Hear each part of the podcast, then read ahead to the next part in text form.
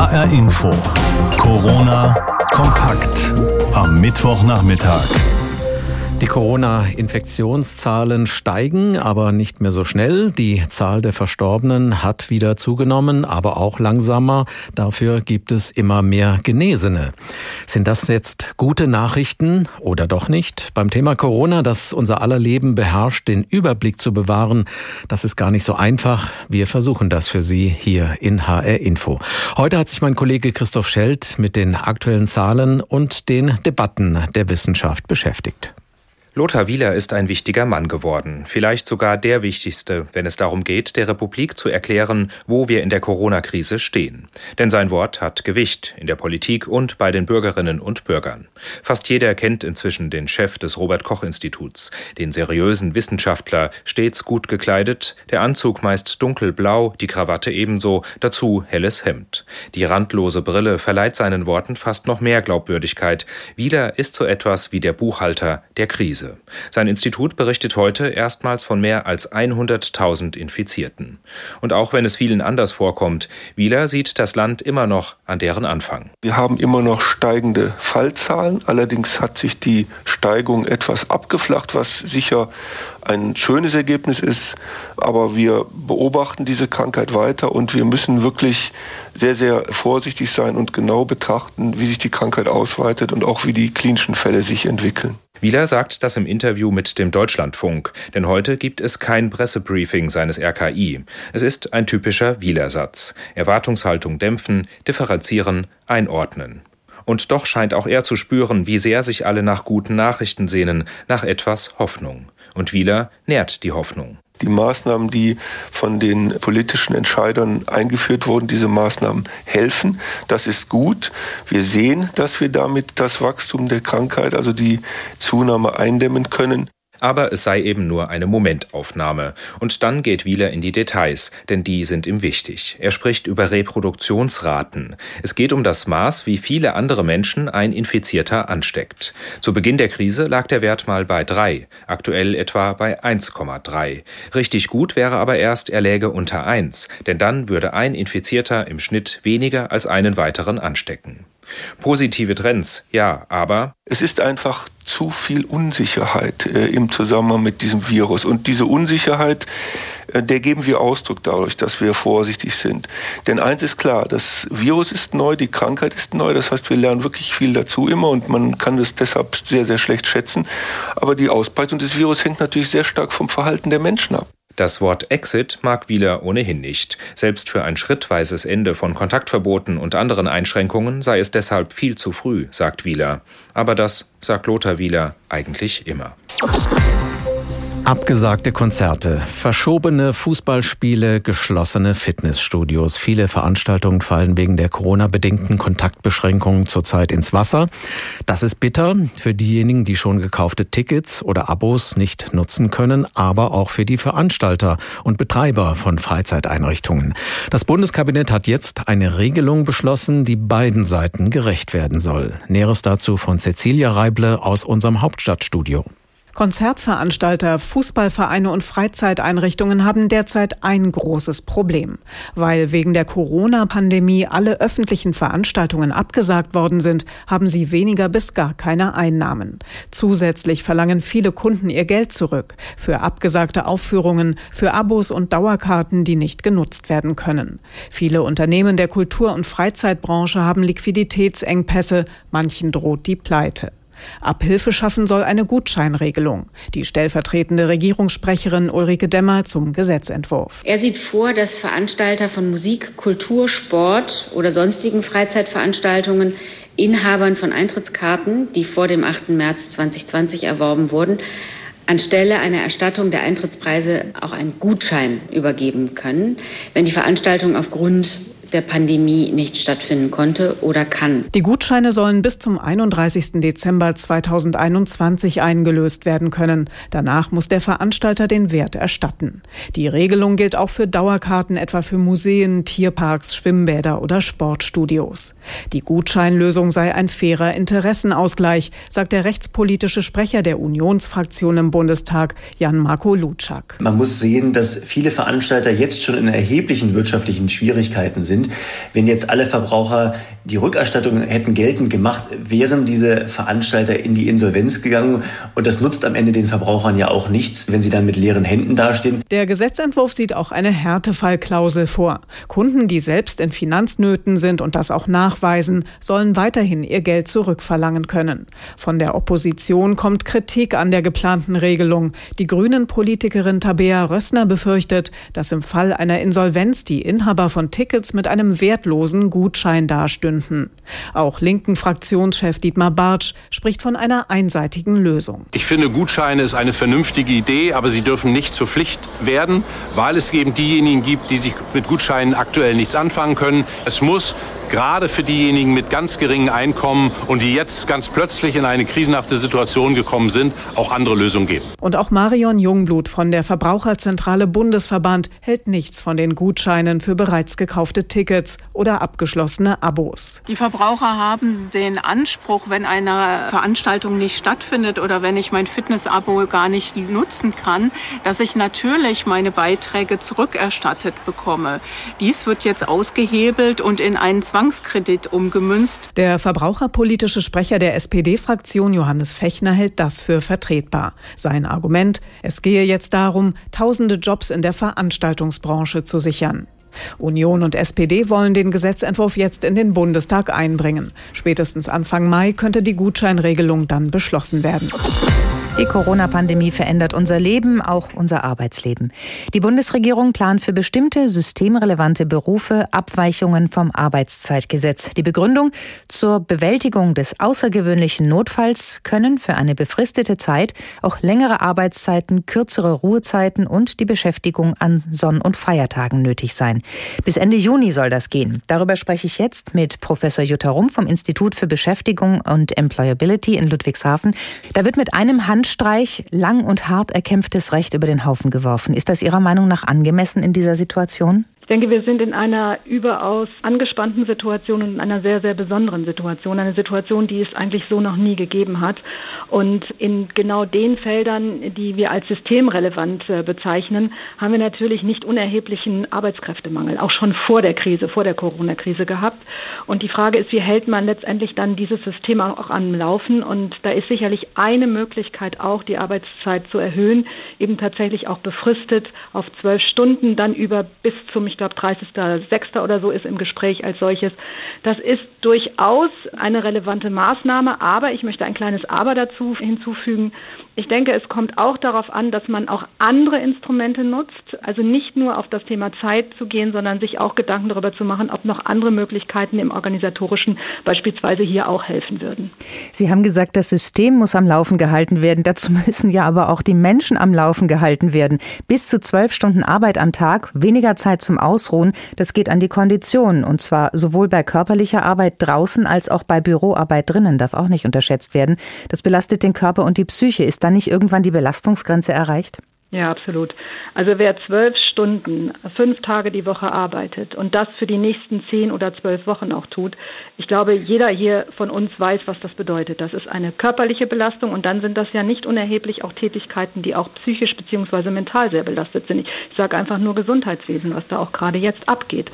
Und da ist die Frage, wie hält man die Menschen in Balance unter solchen Rahmenbedingungen? Und da kommt es vor allen Dingen darauf an, dass man einen wirklich guten Schichtplan hat, wenn man in Schicht arbeitet. Dann kommt es darauf an, dass wir Ruhepausen auch dort haben. Und wir brauchen auch ein Stück weit Refugien, wo Menschen sich zurückziehen können, um zu verschnaufen. Also mit anderen Worten, mit der Zeit alleine ist es nicht getan, sondern der Rahmen drumherum muss entsprechend auch angepasst werden.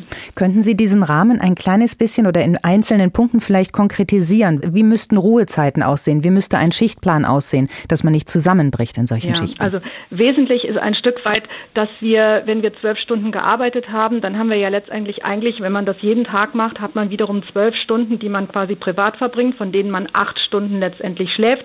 Dann haben wir noch vier Stunden übrig und das reicht eigentlich nicht richtig. Also wenn man sagt, jetzt kommen wir auf das Thema Schichtplan. Wenn ich dann drei, vier Tage, zwölf Stunden arbeite, dann muss es danach allerdings auch wieder so eine Art von Erholungsphase geben. Das heißt, ich kann nicht einfach alles hintereinander ketten und sagen, na ja, arbeiten wir mal zwölf Stunden, fünf Tage die Woche, dann hast du zwei Tage zum Ruhen, aber vielleicht auch noch nur einen, weil dann haben wir noch ein Thema Überstunden und dann in der nächsten Woche geht das auch so. So wird man das nicht durchhalten. Das heißt, man muss sich überlegen, wie lange sind die Ruhephasen dazwischen und zwar nicht nur die obligatorischen neun bis elf Stunden, sondern tatsächlich zu überlegen, das müssen dann mehrere Tage sein. Und damit kommen wir natürlich hin zu der wesentlichen Frage, ist das dann eine Entlastung von der Arbeitszeit im Vergleich zu heute? Und da muss man wirklich intelligente Schichtpläne haben, intelligente Arten, wie man die Arbeitszeit nicht nur am Tag, sondern über die Woche, über den Monat, über die ganze Laufzeit verteilt.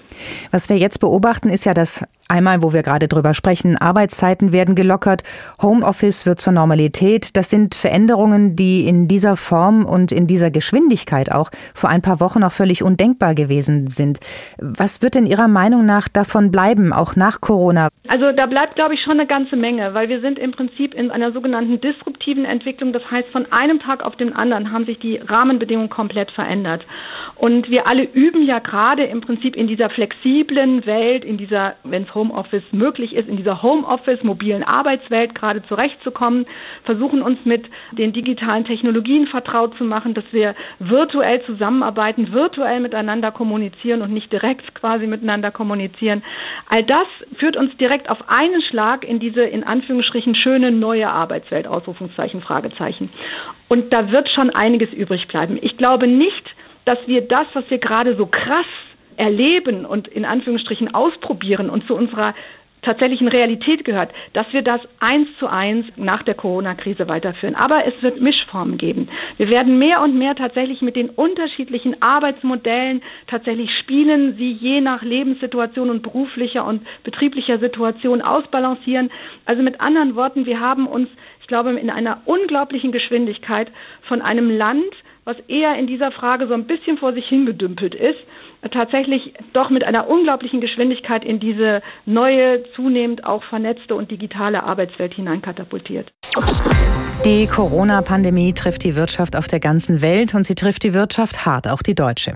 Von einer Rezession war ja schon einige Zeit die Rede. Jetzt sprechen führende Wirtschaftsforscher von einer schweren Rezession in Deutschland mit weitreichenden Folgen für viele Menschen.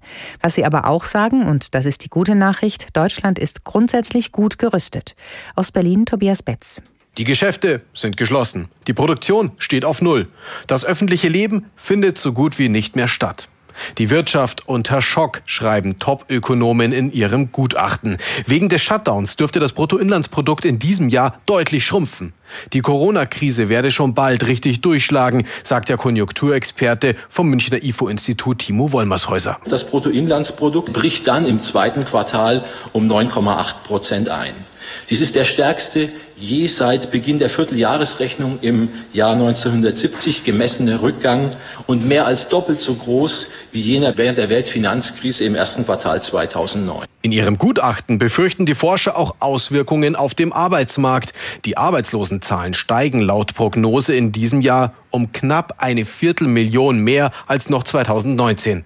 Deutschland bringe aber gute Voraussetzungen mit, den wirtschaftlichen Einbruch zu verkraften, sagt Konjunkturexperte Wollmershäuser. Deshalb rechnet er mit einer kräftigen Erholung im kommenden Jahr. Voraussetzung dafür ist aber, dass die Wirtschaft bald wieder hochfährt. Für den Verlauf der Epidemie wird angenommen, dass das derzeitige Einfrieren des öffentlichen Lebens die Zahl der Neuinfektionen deutlich senkt. Deshalb werden die staatlichen Shutdown-Maßnahmen in der zweiten Aprilhälfte allmählich wieder aufgehoben. So steht es zumindest in der Prognose. Doch dafür müssten Bundesregierung und Ministerpräsidenten mitspielen. Wirtschaftsminister Peter Altmaier, CDU, sagt, zwar gäbe es ermutigende Zahlen, was die Geschwindigkeit der Neuinfektionen angeht, aber von einem Trend könne noch nicht die Rede sein. Deshalb bleibt er vage. Wir werden äh, nach Ostern dann nicht nur darüber reden müssen, wann und äh, in welcher Geschwindigkeit das Wirtschafts- und Gesellschaftsleben sich normalisiert, sondern wir werden selbstverständlich auch darüber reden müssen, wie wir unsere Wirtschaft dann wieder zum Wachstum anregen. Die Grünen fordern ein so wörtlich sozial-ökologisches Konjunkturprogramm. Dieses müsse die Wirtschaft nach dem Ende des Shutdowns wieder in Schwung bringen und zugleich ökologische Impulse setzen. FDP-Chef Christian Lindner fordert die Regierung auf, jetzt Hoffnung zu geben, dass es schrittweise zu Öffnungen komme. Wir hören aus der Praxis, dass Betriebe Schutzausrüstung, Schutzmaterialien und Masken beschaffen wollen in der Gastronomie. Äh, müssen Tische auseinandergerückt werden. All das braucht Vorbereitung, logistische Vorbereitung von einiger Zeit. Und weshalb ist es richtig, jetzt bereits über die Bedingungen und Regeln zu sprechen, die in einiger Zeit gesellschaftliches und wirtschaftliches Leben wieder möglich machen. In den kommenden Tagen erwarten viele, dass Bundesregierung und Ministerpräsidenten entscheiden, wie es nach dem 19. April weitergeht. Bleibt der Shutdown oder gibt es Lockerungen? Ein guter Lammbraten, Schokohasen satt. Es gibt so viele Genüsse, die uns Ostern traditionell noch verschönern. Jetzt schlägt so ein 100 Gramm Schokohase allerdings mit knapp 550 Kalorien zu Buche. Eine Portion Lammbraten bringt es ohne Beilagen eher noch auf etwas mehr. In normalen Zeiten würden wir so ein haarspalterisches Kalorienzählen vermutlich unterlassen oder verdrängen. Aber jetzt, wo wir uns angesichts der Corona-Pandemie so viel weniger bewegen als sonst, da lockt uns ein langes, genussreiches Osterwochenende noch stärker in die Dickmacherfalle als sonst. Professor Gunter Eckert von der Universität Gießen ist Ernährungswissenschaftler und wissenschaftlicher Beirat des aktuellen H-Info-Funkkollegs Ernährung. Ich habe vor der Sendung mit ihm gesprochen und ihn gefragt, vermehrter Genuss und noch weniger Bewegung als sonst in vielen Fällen zu Ostern, welche gesundheitlichen Folgen hat das? Auf lange Sicht ist es natürlich so, auch ohne Corona, wenn man zu viel Energie und Fett und Zucker zu sich führt und dafür sich weniger bewegt, ist es natürlich so, dass der Körper das einlagert. Wir sind ja evolutionär so geprägt, dass Energie etwas ganz Wichtiges ist für unseren Körper und auch für unser Leben. Eigentlich war das das Wichtigste für unser Überleben in früheren Zeiten. Heutzutage leben wir ja im Überfluss. Wir nehmen eigentlich zu viel Energie in Form von Fett und äh, Kohlenhydraten zu uns. Und wenn wir das natürlich jetzt durch so eine erzwungene Phase der Untätigkeit in Anführungszeichen natürlich befördern, dass wir uns weniger bewegen, dann ist das natürlich nicht gerade förderlich für das Körpergewicht. Und erhöhtes Körpergewicht per se ist erstmal nicht problematisch. Allerdings ist es so, dass wenn man in ein Übergewicht hineingeht, was sogar dann Richtung Adipositas nennen wir das, also dass wir ein hohes Übergewicht haben, das ist verbunden mit dem Risiko von sehr vielen Erkrankungen Erkrankungen, die in der Folge auftreten können. Nun kommt unser Körper ja wahrscheinlich auch eine ganze Weile mit zu viel Kalorien zurecht, ohne dass er gleich krank wird. Aber ab wann wird es problematisch? Ergibt sich dadurch womöglich auch eine ernährungswissenschaftliche Empfehlung für die Dauer des Shutdowns? Also ich glaube, wir sollten uns da ganz zurückhalten in diese Diskussion, die jetzt aufkeimt und ganz hier auf die Dinge achten, die essentiell sind, nämlich die Eindämmung der Pandemie.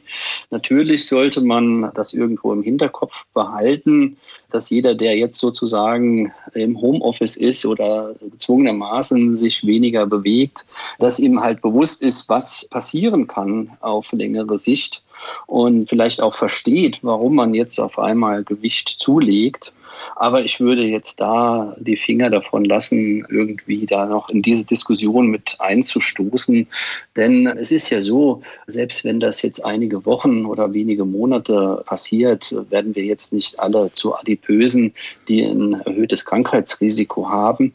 Und man kann danach ja auch wieder was tun und man kann währenddessen was tun. Deswegen habe ich gesagt, das Bewusstsein schaffen über die Prozesse und dann sich auch entsprechend einrichten. Zu Beginn der Pandemie waren ja sehr schnell die Nudelvorräte in vielen Supermärkten ausverkauft. Sicher, weil Nudeln haltbar sind und sich lange lagern lassen. Vielleicht aber auch, weil Nudeln als Glücklichmacher gelten. Von Schokolade oder Bananen weiß man ja Ähnliches. Andererseits enthalten die genannten Lebensmittel viele Kohlenhydrate, machen also besonders leicht dick. Gibt es denn auch kalorienärmeres Happy Food, das uns jetzt besser täte als Nudeln und Co.? Also man muss schauen, Kohlenhydrate gehören genauso zu unseren Makronährstoffen, die wir täglich brauchen, wie die Fette und auch die Proteine. Da muss man entsprechend das richtige Maß halten. Und natürlich, es gibt ja auch entsprechende Diäten, die auf Kohlenhydrate verzichten und so weiter. Die werden aber von den Experten eher kritisch gesehen. Also da würde ich mir jetzt nicht so die Sorgen machen. Man muss halt sehen, wenn wir jetzt zum Beispiel ähm, jemand haben, der eine eher stehende Tätigkeit hatte, zum Beispiel ein Koch oder eine Erzieherin, die jetzt praktisch ins Homeoffice in Anführungszeichen geschickt worden sind oder zum Beispiel jemand, der als Verkäufer unterwegs ist, der also sehr viel sich bewegt, da muss man schon sehen, dass zum Beispiel hier von 2500 Kalorien Tagesbedarf äh, runtergebremst wird auf knapp 2000 Kalorien. Das heißt also, dass wenn wir die Ernährung nicht anpassen, dass wir praktisch jeden Tag 500 Kalorien sozusagen auf unser Positivkonto bekommen. Und da sollte man dann schon sich anpassen, wenn man halt dann einen etwas weniger bewegten Lebensstil zutage legen muss im Moment, dass man eben halt auch die Ernährung anpasst. Die Auswirkungen der Corona-Krise haben schwerwiegende wirtschaftliche Folgen. Vielerorts stehen die Fließbänder still, zahlreiche Geschäfte sind geschlossen und tausende Mitarbeiter in Kurzarbeit. Andere verdienen weniger, weil sie sich zum Beispiel um die Betreuung ihrer Kinder kümmern müssen. Oft sind da die Geldsorgen groß. Manche Banken kommen ihren Kunden deshalb in dieser schwierigen Zeit entgegen, wie Ursula Mayer berichtet. Normalerweise langen Geldhäuser bei den Dispozinsen ordentlich zu. Zehn Prozent und mehr sind in der Branche durchaus üblich. In Krisenzeiten verlangen manche aber deutlich weniger. Die Frankfurter Sparkasse und die Taunus Sparkasse zum Beispiel berechnen nur noch halb so viel, also aktuell fünf Prozent Zinsen, wenn Kunden ihr Konto überziehen, egal ob sie von der Krise betroffen sind oder nicht. Oliver Klink, der Vorstandsvorsitzende der Taunus Sparkasse. Es wird pauschal allen Kunden auf das Konto eingeräumt, sodass niemand etwas tun muss und es einfach für alle verfügbar. Ein Angebot, das mindestens die nächsten drei Monate gilt, auf jeden Fall aber so lange, wie die Krise andauert. Erreichen will die Sparkasse damit vor allem diejenigen, die durch die Krise Umsatzeinbußen haben und trotzdem weiter ihre Miete und Rechnungen bezahlen müssen. Uns ging es hier um ganz klares Signal. Es verändert sich gerade ganz, ganz vieles und wir sind bereit, einfach euch hier entgegenzukommen in dieser schwierigen Zeit. Dass die Zeiten für ihre Kunden schwieriger geworden sind, spürt auch die Commerzbank. Es gibt deutlich mehr Beratungsbedarf, stellt der Frankfurter Niederlassungsleiter René Zinser fest. Tausende Kunden hätten sich dort schon gemeldet. Wir haben eine nennenswerte Anzahl an Anfragen von Kundinnen und Kunden, die aufgrund der anstehenden Kurzarbeit besorgt sind, dass sie ihre Kreditraten bei uns pünktlich erfüllen können. Auch da will die Bank schnell und unbürokratisch helfen und ermöglicht etwa bei Ratenkrediten Zahlungspausen von bis zu drei Monaten für Zins und Tilgung. Es braucht einfach nur den Nachweis, dass der Kunde in Kurzarbeit aufgrund Corona geraten ist und schon können wir am selben Tag für den Kunden hier die Lösung finden. Auch wenn Kunden wegen der Krise generell deutlich weniger verdienen und dadurch in Existenznot geraten, können sie Kredite stunden, also eine Pause von bis zu drei Monaten einlegen. Darauf haben sie neuerdings einen gesetzlichen Anspruch, sagt Eva Rabe, Finanzexpertin bei der Verbraucherzentrale Hessen. Während dieser drei Monate müssen keine Zahlungen geleistet werden. Der Darlehensvertrag verlängert sich ganz einfach um diese drei Monate, die werden also hinten dran gehängt. Geld zu verschenken hätten die Geldhäuser also nicht betont Eva Rabe und am Ende werde es für die betroffenen Kunden sogar noch etwas teurer. Denn ich muss zunächst natürlich diese drei Raten später bezahlen, aber ich werde auch etwas mehr bezahlen müssen, weil in diesen drei gestundeten Monaten natürlich Zinsen aufgelaufen sind. Betroffene sollten sich deshalb gut überlegen, ob so ein Zahlungsaufschub wirklich sinnvoll ist. HR Info. Corona kompakt am Mittwochnachmittag.